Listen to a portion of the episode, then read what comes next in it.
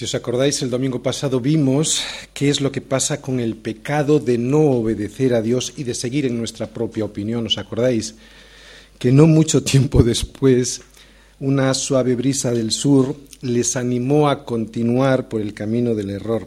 Pero resultó que esa suave brisa del sur, después de ese poco tiempo, ya no era ni tan suave, ni tan brisa, ni tan del sur, sino que se llamaba Euroclidón y era un viento huracanado y del norte. O sea que no mucho tiempo después, esas apariencias que te engañaron a ver la vida según tu propio criterio y según tu propia opinión, ya no se ven tan bonitas. Vimos el proceso destructivo hacia donde caminan las personas que no tienen en cuenta a Dios, que no consideran la voz de Dios en sus vidas. No vimos el resultado de dejarse engañar por la impaciencia, por los consejos de los expertos de este mundo, por la comodidad, por lo que dice la mayoría y por lo que hace la mayoría y por las apariencias de este mundo. Y las consecuencias eran que tu vida está arrebatada, es arrebatada. Y es donde nos encontramos hoy en la historia de Hechos 27. Estamos en la mitad de Hechos 27 y estamos con nuestro barco arrebatado por una tempestad, por una tormenta, ¿no? Que además nos ha provocado hasta el momento que el casco esté dañado, el casco del barco, que parte de la carga se haya echado a perder y también los aparejos para gobernarla, que nos encontremos sin los astros, o sea, sin la luz y sin, eh, el sol ni las estrellas, están ocultados y eso nos impide ver dónde estamos, ¿no?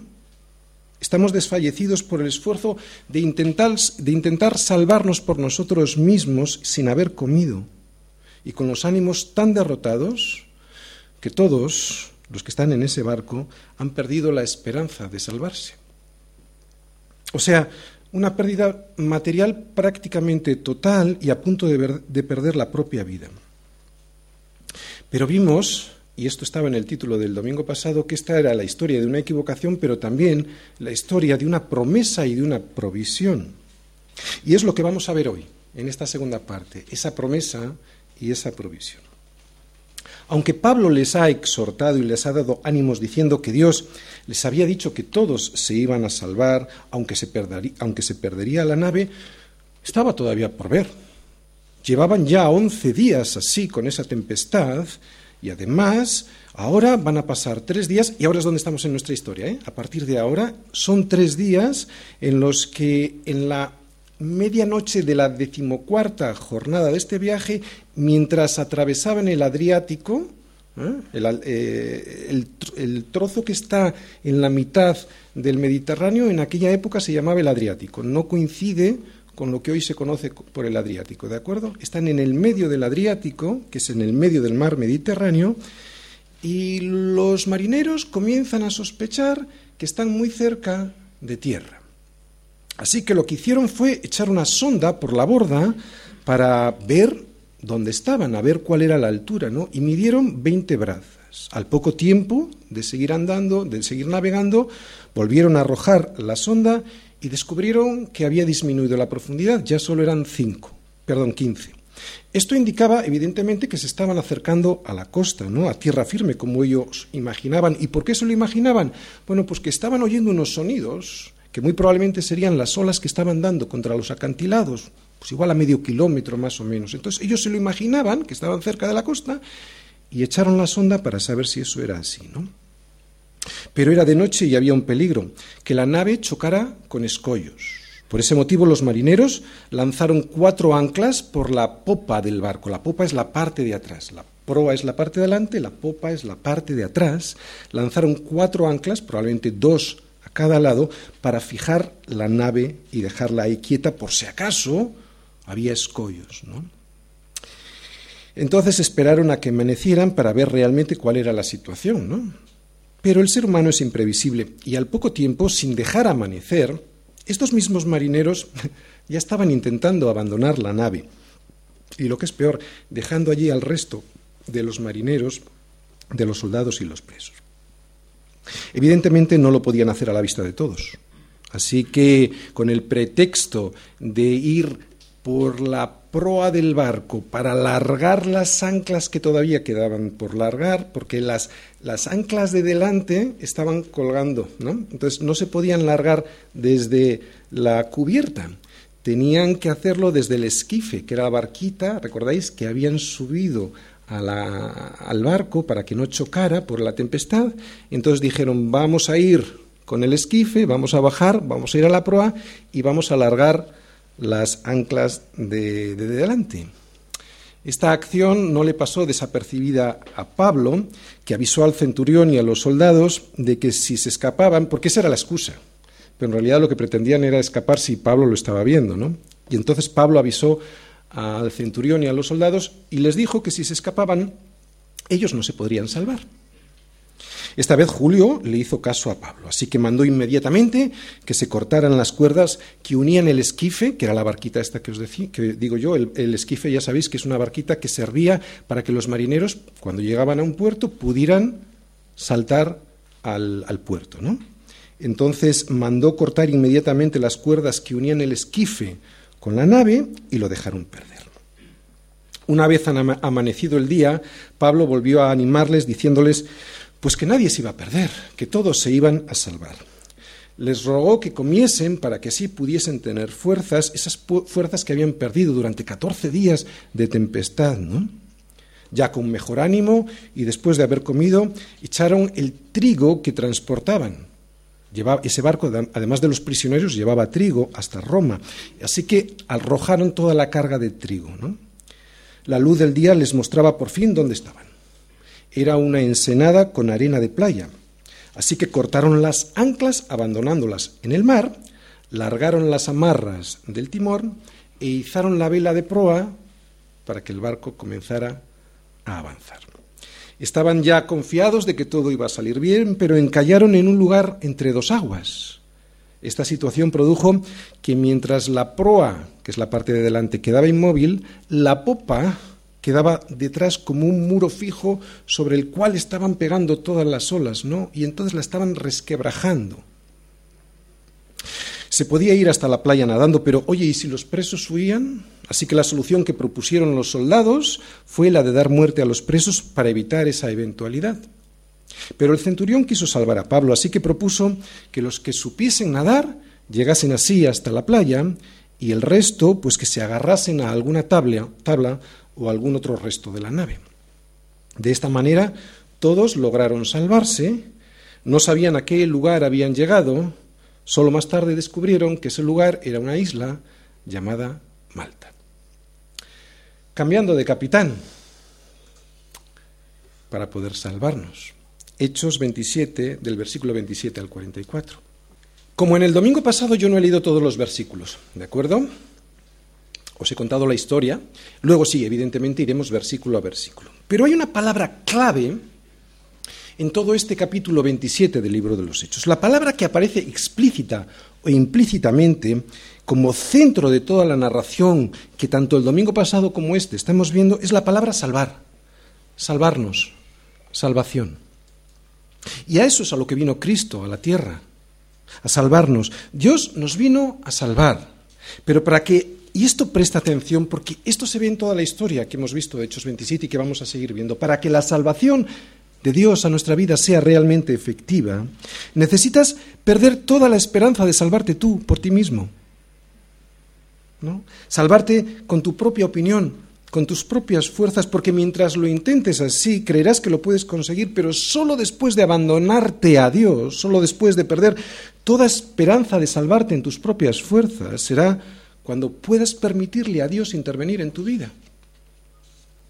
Solo después de cambiar de capitán podremos cambiar de rumbo y será entonces cuando podremos llegar a buen puerto.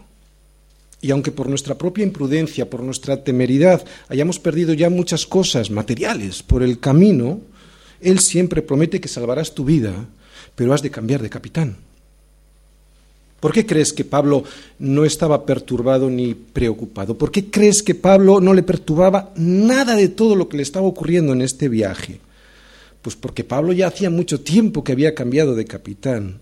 Pablo sabía que tenía un propósito y que ese propósito se lo había dado el Señor. Y no solo lo sabía, sino que además lo entendía. Esto es muy importante para nosotros, que sepamos cuál es el propósito y que ese propósito viene de Dios. Y entonces, al saberlo y entenderlo, estarás tranquilo. Aunque vengan tempestades, porque sabes que Él va a llevarte hasta puerto seguro. ¿no? Él sabía que iba a llegar a Roma. El Señor se lo había dicho. Y que una vez llegado allí no se iba a poner a pasear no iba de turismo, sabía que iba a predicar el Evangelio delante de reyes, de judíos y de gentiles.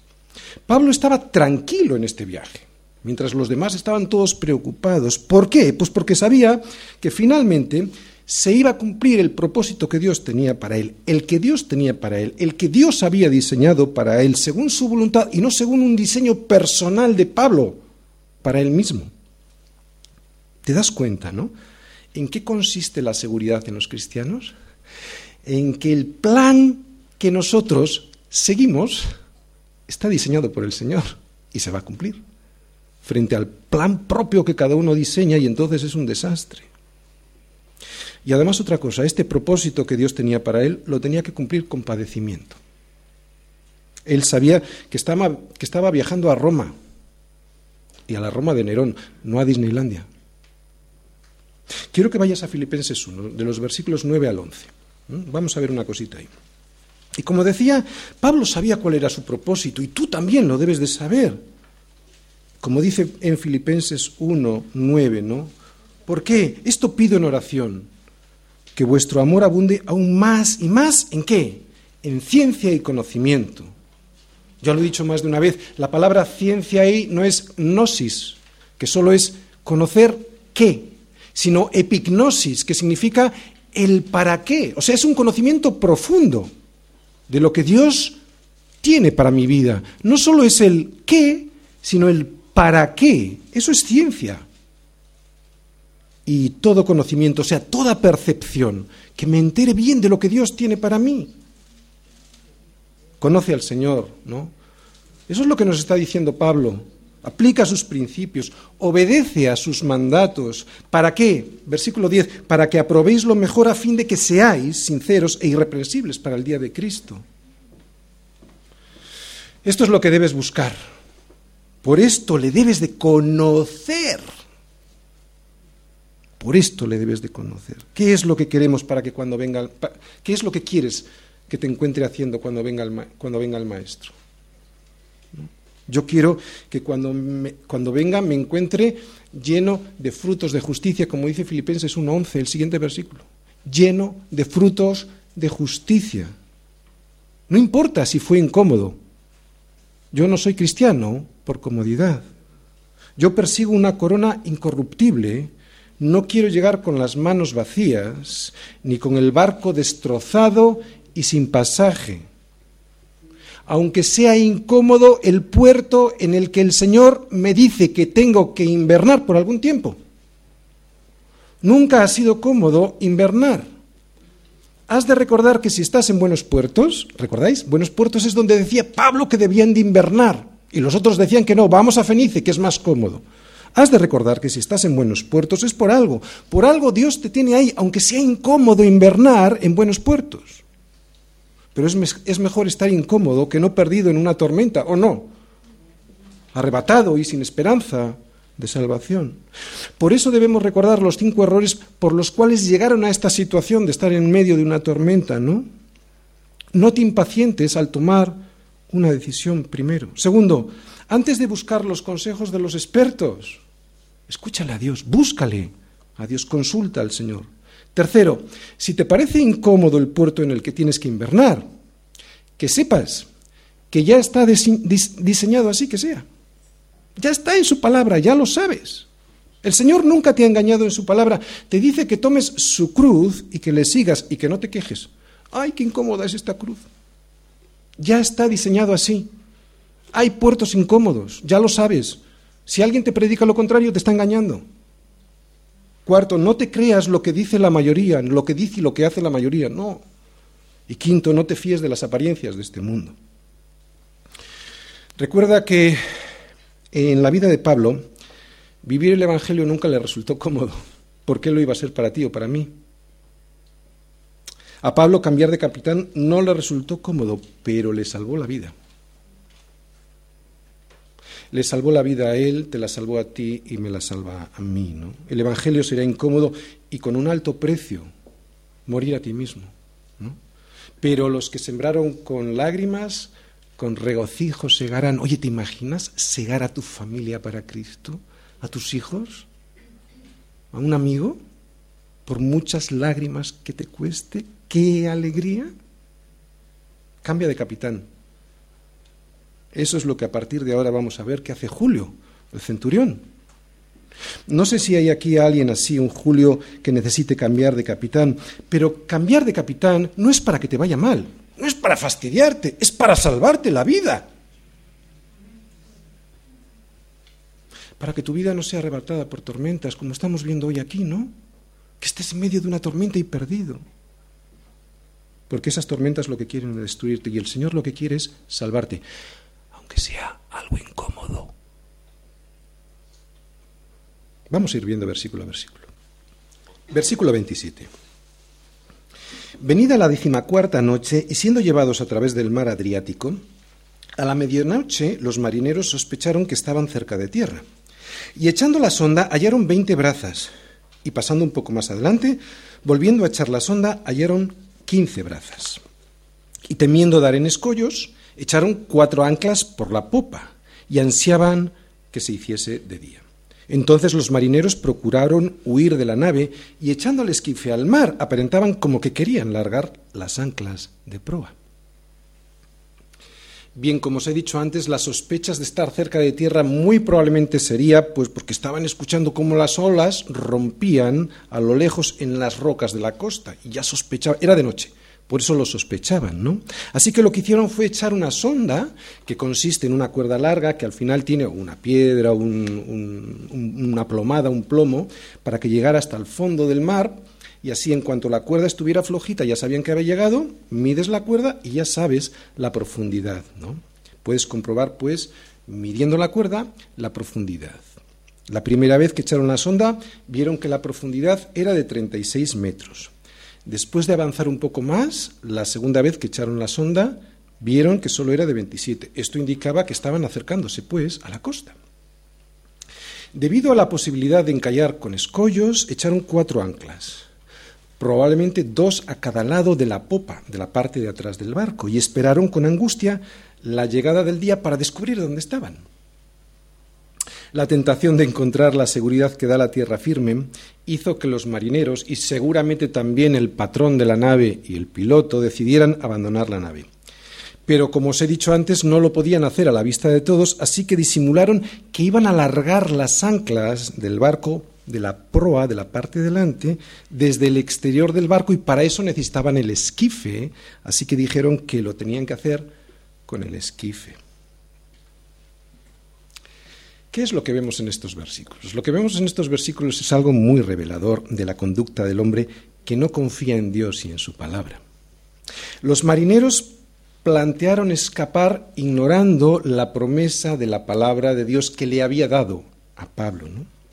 Y esto lo que me muestra es que los hombres, y además lo hicieron otra vez, porque ya eran varias promesas que había dado Pablo, ¿no? Y esto lo que me demuestra es que los hombres siempre están planificando sus propias estrategias de salvación, sus propios caminos para salvarse, ¿no? De las dificultades de esta vida. Y además, ¿sabes cómo lo hacen? Sin pensar en los demás. Salvo yo, ¿no? Pero Dios solo ha provisto un camino, que es Jesucristo, para salvarnos. Solo un camino. No hay otra manera en la que el hombre pueda ser salvo. En ningún otro hay salvación porque no hay otro nombre bajo el cielo dado a los hombres en que podamos ser salvos. Para que todo salga bien, para que podamos ser salvos y Dios pueda cumplir su promesa, nosotros debemos estar en el centro de la voluntad de Dios.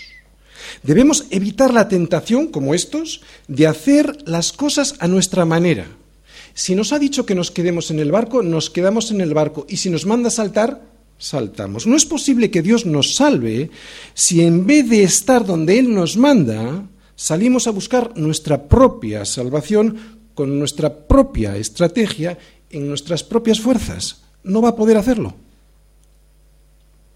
Con esta actitud no solo te vas a perder tú y toda la carga que llevas en el barco, sino lo que es peor, vas a perder a todos los que te acompañan.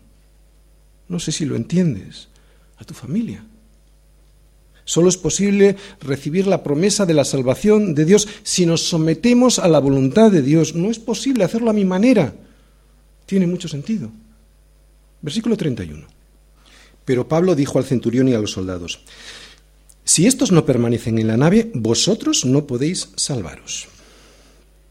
Hasta este momento, Julio y los soldados habían hecho más caso, ¿recordáis? Al patrón y al piloto de la nave que a Pablo, y tomaban las decisiones en función de lo que decidía la mayoría. Es a partir de ahora cuando Julio empieza a obedecer al nuevo capitán de la situación. Aprendieron la lección. ¿Y cómo aprendió Julio la lección? Gracias a las pruebas. Sin duda, las pruebas son excelentes. Las pruebas nos ayudan porque nos enseñan que en nuestras propias fuerzas somos un desastre, ¿no? No hemos sido llamados a entender todo de la palabra, necesitamos obedecer aunque no entendamos la palabra. No hemos sido llamados a entender toda la palabra, hemos sido llamados a obedecer todo en la palabra. Y después el Señor, por su misericordia, va a hacer que entendamos. Pero no es, primero lo entiendo y si lo entiendo lo obedezco, ¿entendéis? Es por fe. Obedezco y Dios tiene misericordia y después de obedecer Él me enseña, dice, claro, y entiendes muchas cosas, ¿no? Fíjate en este versículo, fíjate, este versículo es increíble para demostrarnos la seguridad que tenía Pablo en el Señor, ¿no? En la promesa que Dios le había dado. Estaba tan seguro de su salvación que a pesar de que los marineros se estaban marchando y por lo tanto los que quedaban no tenían posibilidades de salvarse porque no sabían manejar la nave, que les dice, estaba tan seguro de su salvación, que les dice a Julio y a los soldados, les dice, si estos no permanecen en la nave, vosotros no podréis salvaros. Él sí, él ya lo sabía, se lo había dicho el Señor que iba a ir a Roma. Versículo 32. Entonces los soldados cortaron las amarras del esquife y lo dejaron perderse. Bien, esta acción de los soldados proviene de una orden del centurión Julio, pero Julio a su vez comienza a obedecer a Dios a través de las promesas que él, Dios le había hecho a través de su siervo Pablo. Así que esto comienza a ser fe en Julio, ¿eh? fe en lo que Dios ha dicho y en su promesa. Pablo les dijo que aunque todo se iba a perder la nave y la carga, se salvaría la vida de todos, pero que para ello todos deberían de permanecer en la nave hasta que se llegara a una isla. Julio, pues, obedeció aquello que venía de parte de Dios, aunque él no lo veía. ¿Y qué es lo que hizo? Pues ordenó que se cortaran las cuerdas de las amarras del esquife y que lo dejaran marchar. El bote salvavidas podía ser usado para que algunas personas se salvaran. Pero Julio confió en la palabra de Dios y la palabra de Dios era que se salvarían todos, no solo unos pocos. Por eso la confianza del, centurión estaba puesta en el Señor. No tanto en Pablo, sino en el Señor, que el Señor había dicho que se iban a salvar todos. Julio, pues, no obedeció a Pablo, sino que obedeció a Dios a través de su siervo Pablo. Y Pablo puede ser ahora el capitán del barco, cosa que antes no, ¿recordáis? Ahora puede ser el capitán del barco porque durante toda la prueba, durante toda la tempestad, estuvo tranquilo. Él no estuvo ni desesperado, ni angustiado, ni pensando que se iba a morir, ni deprimido, ¿no? Sino que estuvo fuerte y basado en lo que la palabra de Dios le había dicho y en su promesa. Y atención, hay algo muy importante en el versículo 23 que vimos el domingo pasado. Allí decía Pablo, porque esta noche ha estado conmigo un ángel del Dios a, de quien soy y a quien sirvo. ¿no? Si os dais cuenta, Pablo no solo hace, sino que Pablo es. Y ahí es donde radica toda la posibilidad de que nosotros podamos ser líderes en nuestra familia, con nuestros amigos, es la única posibilidad que tenemos si somos, no solo si hacemos. Si no somos, no podremos hacer. ¿Por qué? porque lo intentaremos y no lo podremos mantener en el tiempo. Estaremos en nuestras fuerzas. No será un fruto de mi naturaleza regenerada, será una obra en mis fuerzas y no la podré mantener en el tiempo. De ahí la necesidad de ser, de ahí la necesidad de regenerarse, de ahí la necesidad del nuevo nacimiento. Porque uno puede intentar hacer buenas obras, pero si no es, tarde o temprano dejará de hacerlas. No se puede mantener en el tiempo. Es una cuestión de ser. El manzano da manzanas porque es manzano y no al revés. Y le salen naturalmente. ¿Por qué Pablo es un buen capitán? Porque Pablo sabe quién es y a quién sirve. No se van a fiar de ti o de mí si comprueban que somos aquello que decimos, pero no lo pueden comprobar si no nos ven servir a nuestro Señor. Por eso allí en el versículo 23 decía, del Dios de quien soy y a quien sirvo. Van a creerse si somos, si le servimos. Si no, se nos va a notar que no es verdad, que solo hemos comprado un seguro para salvarnos, por cierto, un seguro que no va a funcionar. Y para nosotros, ¿qué querrá decir esto de que dejaron perder el esquife? Mira, hay áreas en nuestra vida en las que no es lícito usar el esquife. Y esta es una de las situaciones. No era lícito usar el esquife aquí. El esquife era para acercar a los marineros a tierra, no para que puedan huir unos pocos y dejar el resto de los pasajeros en la nave. No era ese el propósito del esquife. Por eso en muchas ocasiones lo que debemos hacer es romper las amarras y dejarlo perder. Un ejemplo. Cuando una pareja se ha comprometido en matrimonio y ya están delante del pastor para casarse, en ese momento han decidido romper las amarras del esquife, del divorcio. Es un esquife falso. El divorcio como un esquife, como un bote salvavidas personal y falso, como un bote salvavidas egoísta que, hará que abandones al resto de los del pasaje y de la tripulación del barco, ¿no?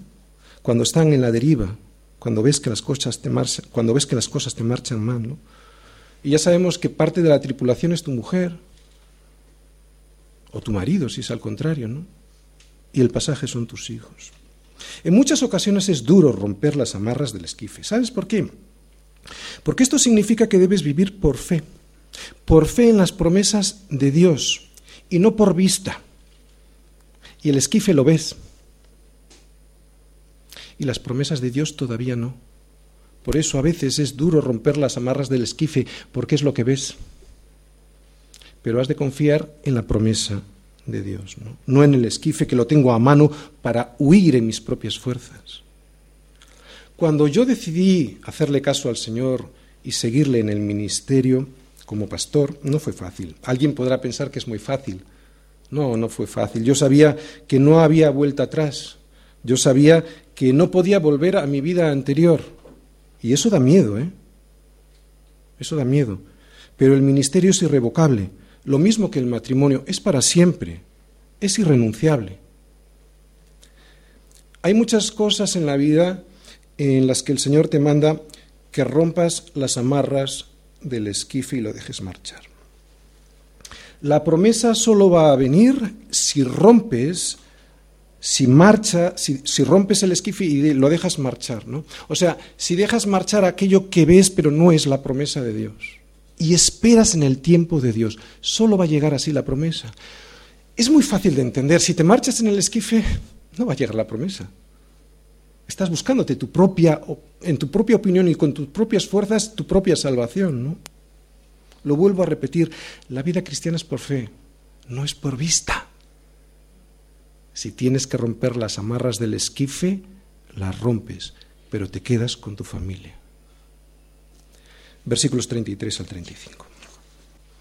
Cuando comenzó a amanecer, recordáis, estaban todavía de noche, todavía se imaginaban que estaban cerca de la costa, pero no lo sabían. Cuando comenzó a amanecer, Pablo exhortaba a todos que comiesen diciendo, este es el, decimocuarto día que veláis y permanecéis en ayunas sin comer nada.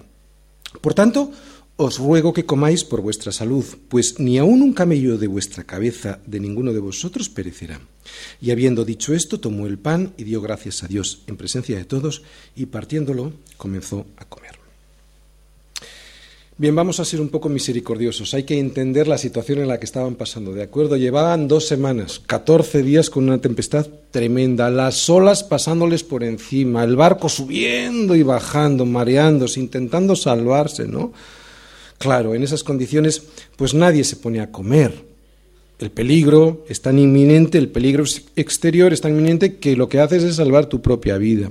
Pero a eso se une el debilitamiento interior por no comer y esto es peligroso. Pues con nuestra vida espiritual pasa igual. Cuando alguien pasa por pruebas y le vienen estas tempestades y estas olas, se siente igual que cuando uno está en medio de, un, de una tormenta, de una tempestad. Recordáis, el mar es sinónimo de incertidumbre, de inquietud, de desorden, no hay nada fijo, no me puedo agarrar a algo que puedo sostenerme, ¿verdad? Por eso, ante este panorama de las pruebas que significan el mar en nuestra vida, lo que viene es temor y eso se apodera de nosotros, ¿no? La violencia que recibimos de las olas pues nos provoca heridas en el alma. La oscuridad del futuro que tenemos delante pues nos angustia, es normal que no aparezca el sol ni las estrellas durante tanto tiempo, nos hace preguntarnos dónde estamos y por qué hemos llegado a esta situación, ¿no? Por eso lo último que solemos hacer es comer. Pero estoy hablando espiritualmente ahora, ¿eh? pero alimentarse es necesario. Pablo les anima a hacerlo y nosotros en medio de las pruebas debiéramos saber que aunque no nos apetezca, el pan que descendió del cielo, que es Jesús, que es su palabra, debiera ser algo que no lo debiéramos dejar de lado. Pasar tiempo en la palabra de Dios no solo es nuestro consuelo, es nuestro alimento. Sin alimentarnos no tendremos fuerzas para seguir adelante ni tampoco para soportar la tempestad. Por eso Pablo les anima a comer. Pablo les ruega que coman porque sabe que si no comen van a perecer. Además les recuerda la promesa de Dios como dice ahí, que ni aun un cabello de la cabeza de ninguno de vosotros perecerá. Y también hace algo muy importante, algo que no es un rito. Y, esto quiero que lo... Te... Cuando lo hagáis, por favor, no hacedlo como rito.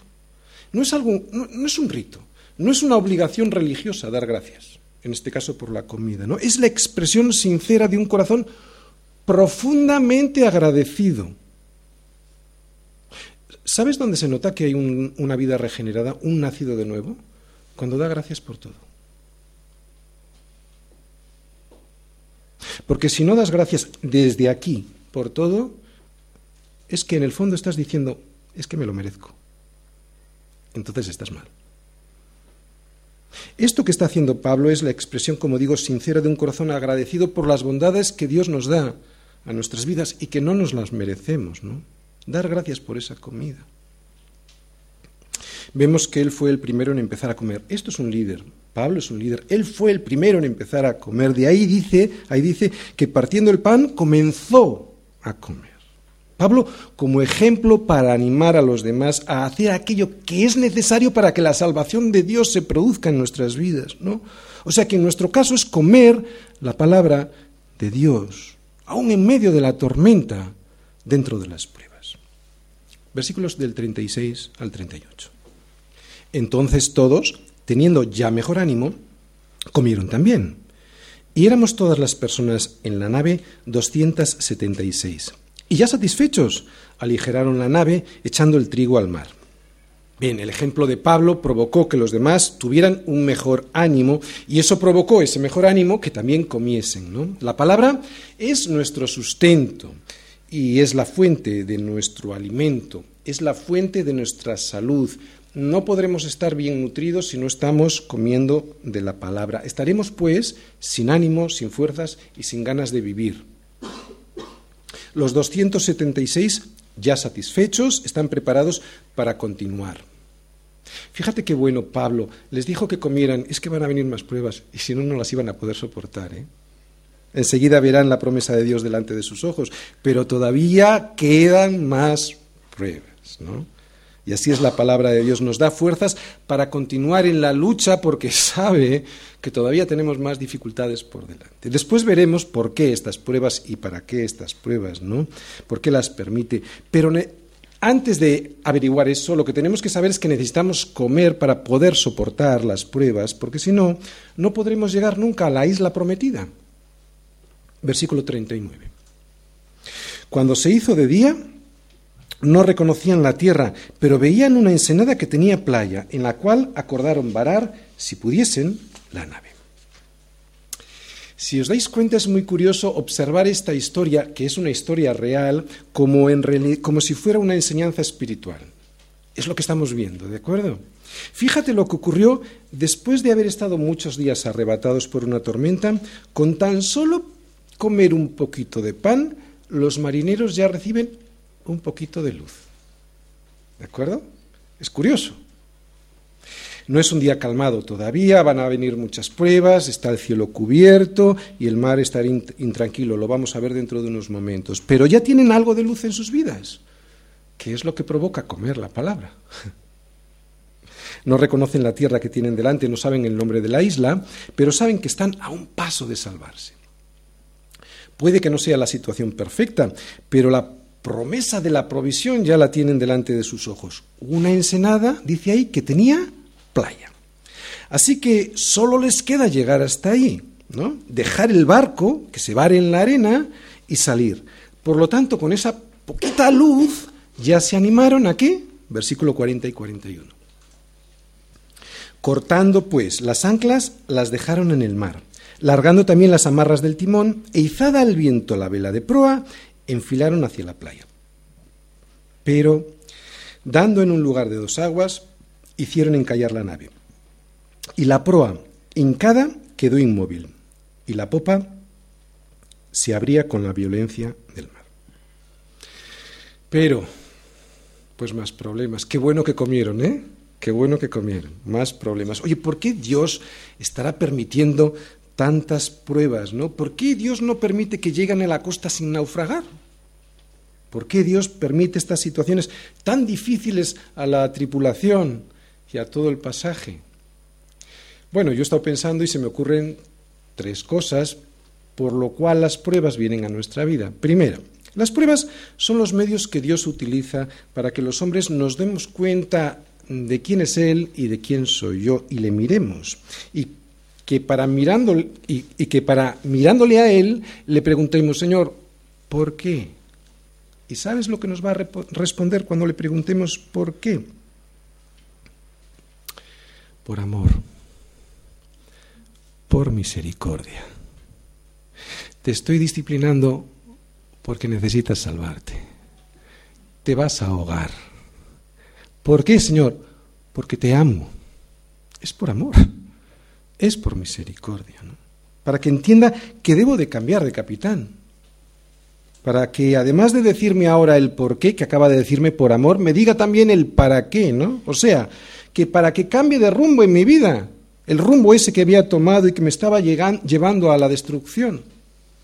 Otro motivo por el cual pueden venir las pruebas, pues también las pruebas vienen para que sepamos si realmente somos hijos de Dios, ¿no? Si confiamos realmente en Dios a pesar de todo lo que nos está rodeando.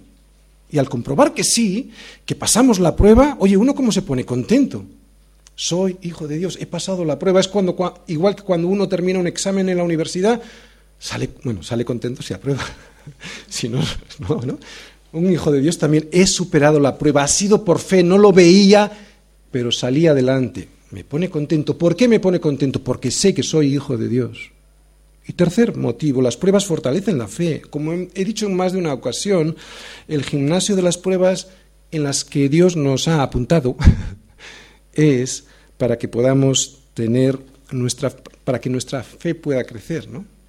Para que al crecer el músculo de la fe seas más fuerte en el futuro y de esa manera las pruebas subsiguientes puedan pasarse con más facilidad y además para que al ser más fuerte tú también puedas ayudar a los demás. Versículo 42. Entonces los soldados acordaron matar a los presos para que, ninguno, para que ninguno se fugase nadando. Bueno, pues otro intento equivocado de hacer las cosas según la apariencia, ¿no? Otra vez otro intento equivocado de hacer las cosas según el criterio de este mundo. El enemigo siempre queriendo combatir nuestras almas, ¿no? Por eso ya vuelve a estar aquí Satanás, planeando asesinar a todos los prisioneros, incluyendo a Pablo. Pero, versículo 43 y 44, pero el centurión, queriendo salvar a Pablo, les impidió este intento y mandó que los que pudiesen nadar se echasen los primeros y saliesen a tierra. Y los demás parten tablas, parten cosas de la nave. Y así aconteció que todos se salvaron saliendo a tierra. Bien, ya lo hemos explicado en más de una ocasión, pero lo volvemos a repetir. Si un preso se escapaba, el, soldado que lo custodiaba tenía que pagar la deuda que ese preso tenía. Por lo tanto, si el preso era un condenado a muerte, como muy probablemente serían estos, y se escapaba, el soldado pagaría con su propia vida esa, esa huida. ¿no? Eso era para evitar los sobornos que un preso podía hacer a un soldado dándole dinero y que le dejara escapar. Sabía que eso no funcionaba porque ese soldado iba a morir si ese preso se escapaba, aunque lo hubiera hecho sin soborno. Por eso vemos que intentan matarlos antes de que se les escapen. Pero vemos que aquí Julio aprendió la lección. Quieren matar a Pablo, pero el centurión dice que no. Él creyó la promesa de la vida, sabía que la nave iba a ser destruida, sabía que se iban a perder las, toda la carga, ¿no? Pero todavía queda la promesa de la vida de todos. Y Pablo y Julio creen esa promesa de Dios. Así va a ser siempre con nosotros, pero solo mientras vivamos en la voluntad de Dios, que Él va a cumplir con todas sus promesas. Él fue fiel, por eso aconteció que todos se salvaron. Hazle caso al Señor. Cuando te mande saltar, entonces salta. Ya sea a nado, ya sea en tablas, ya sea en cosas de la nave, como sea mi hermano. Pero salta, hazle caso al Señor. Ya sea que te queden pocas fuerzas, ya sea que solo te queden los despojos de tu naufragio, con lo que sea, pero nada hacia donde te manda el Señor. Y en este punto final quiero volver al versículo 13, que lo vimos el domingo pasado, porque fue el inicio de la perdición de todos estos, ¿de acuerdo? Y es bueno recordarlo. Y soplando una brisa del sur, pareciéndoles que ya tenían lo que deseaban, levaron anclas e iban costeando Creta. Pareciéndoles que tenían lo que deseaban. Pues mira cómo les fue, ¿no? mira cómo han terminado el viaje. Es bueno ver este final con el inicio del gran error, ¿no? Y aunque antes ya habían cometido otros cuatro errores, este del versículo 13 fue la puntilla, ¿no? Cuando ignoramos la palabra de Dios, ¿qué pasa? Pues que somos impacientes, punto uno. Punto dos, nos creemos los consejos del vecino. Punto tres, buscamos la comodidad de nuestro egoísmo. Punto cuatro, aceptamos la regla. Bueno, punto, eh, punto cuatro era la comodidad, buscamos la comodidad, ¿no? Punto 5, aceptamos la regla, por cierto, que no es nada bíblica, de la mayoría. Y el último punto, nos dejamos seducir por las apariencias que vemos en este mundo, ¿no? unas apariencias de suaves vientos del sur. ¿Por qué ocurre todo esto? Por ignorar la palabra de Dios y su consejo. Cuando ocurre esto, uno acaba muy mal. ¿Por qué? Porque si el Señor no edificare la casa, en vano trabajan los que intentan arreglar la proa y la popa. He arreglado este salmo para esta situación. En vano. De nada te vale arreglar la proa y la popa si, es el, si no es el Señor quien edifica la casa. ¿Entiendes? La palabra clave en este capítulo 27 del libro de los Hechos, y la vemos también en estos dos últimos versículos, está subrayada, es la palabra salvar. Pero hasta que no te des cuenta que te equivocaste, que te dejaste engañar por una suave brisa del sur, que fuiste sabio en tu propia opinión, no podrás dejar que sea el Señor el que arregle tu matrimonio, por poner un ejemplo de naufragio. Me da igual, poner cualquiera. Si el Señor no edificare tu casa, se va a hundir porque no está en ti. Si a alguien le puedes confiar tu viaje, si a alguien le puedes confiar tu casa, si a alguien le puedes confiar tu vida y tu futuro, es al Señor. Aprende a confiar en Él. Y confiar es obedecerle, obedecer a su palabra. Él debe ser tu capitán. Dios te quiere salvar, pero tú necesitas obedecer. Tienes que quedarte bajo su abrigo, porque si no, te volverá a agarrar la tormenta. El que habita al abrigo del Altísimo morará bajo la sombra del Omnipotente. Y si no quieres habitar bajo el abrigo del Altísimo, ya sabes lo que te va a pasar. Vas a naufragar o no lo ves. ¿Necesitas más naufragios para verlo? Resumen.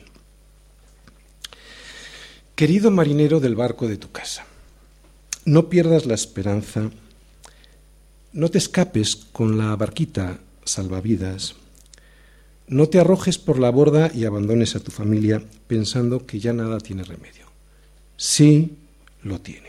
Si te arrepientes, claro que tiene remedio. Si cambias de capitán, el Señor puede salvar a todos los que van en el barco. Pero tienes que hacerle frente a la tormenta como un hombre. Si tú no le haces frente a tu liderazgo como varón, vas a dejar a tu familia a merced del oleaje y de la tempestad en la que les metiste. Porque fuiste tú quien tuvo los hijos y fuiste tú quien sedujo a tu mujer. Tú les metiste en este y te querrás salvar tú, ¿no? Como se querían salvar los marineros en el versículo 30 cuando intentaron escaparse en la barquita salvavidas, ¿no? Y cuando vieron la posibilidad. Pero no valdrá de mucho, no valdrá de mucho porque el Señor no está contigo.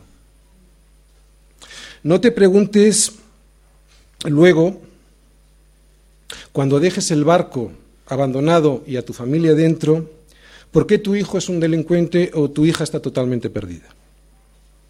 El barco puede estar destrozado e inservible, pero las vidas de tu familia todavía no, todavía hay esperanza. No haz como Julio, escucha la voz del Señor que te habla a través de un Pablo, de un siervo del Señor, y como sea, en tablas o agarrándote alguna cosa de la nave, sálvate tú con tu familia, pero en la dirección en la que te manda el Señor.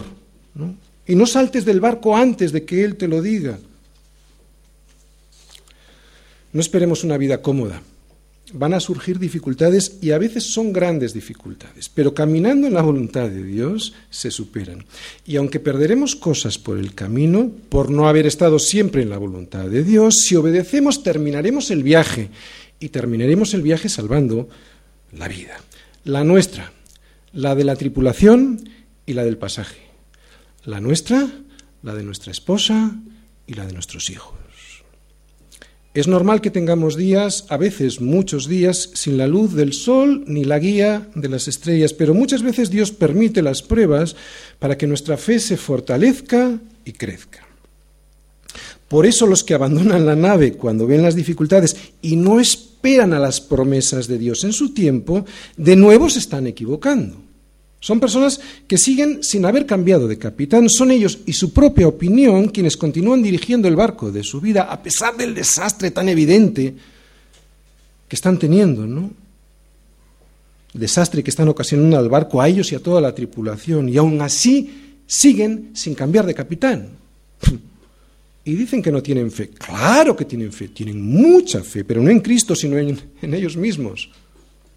Hay muchos cristianos también así que tienen fe pero viven por vista y creen mientras las cosas les van bien. Pero no es por vista, es por fe. Por eso la prueba es el examen para descubrir si mis intenciones son equivocadas, si seguía a Cristo por mí y para mí o si seguía a Cristo por Él y para Él. La vida cristiana es una vida de pruebas y lo es porque Dios quiere que quitemos nuestra vida de las cosas que se ven para ponerla solo en Él. Y no hay mejor momento que las pruebas para poner la vista solo en Él. Así que gloria a Dios por las tribulaciones. Así que buen ánimo, ¿no? Y sigue confiando en la promesa de Dios hasta que se cumpla. A veces Hay situaciones que incluso después de ver la playa de esa isla prometida, vuelve a aparecer otra prueba, como hemos visto hoy, ¿no? Pero si has comido un poco de pan antes de la prueba, yo te garantizo que aparecerá un poco de luz. Y entonces la prueba tendrás más posibilidades de superarla porque estarás fortalecido en el Señor. Y otra cosa, este cuarto naufragio de Pablo no le ocurrió a él porque se metió en un problema, no, e, el naufragio de Pablo fue por otro motivo. Él no padeció este naufragio por tomar decisiones equivocadas. Él sufrió este naufragio por querer llevar el Evangelio a todo el mundo conocido. Yo nunca en mi vida he sufrido un percance ni parecido a este por llevar el Evangelio a los demás. No lo he pasado bien en el ministerio de la palabra, pero ni de lejos mi vida se parece a la vida de Pablo. Tenemos sana doctrina en esta iglesia, pero ¿de qué nos vale si nos la quedamos aquí en estas cuatro paredes, no? Voy a ser un poquito más duro, pero es por pura misericordia. ¿eh? No solo eso, es que a veces ni siquiera asistimos a los estudios o a los discipulados. ¿Cómo vamos a ser bendecidos? Con fuerzas y con fe, si ni siquiera somos fieles para comer el pan nuestro de cada día, ¿no? Sin el discipulado, sin el devocional, sin las oraciones comunitarias, estarás famélico y no podrás ya no compartir el Evangelio con los demás, es que ni siquiera podrás con tus propias pruebas, ¿no? No podrás salvar tu propia vida porque no tendrás fuerzas para nadar en la dirección que el Señor te está diciendo.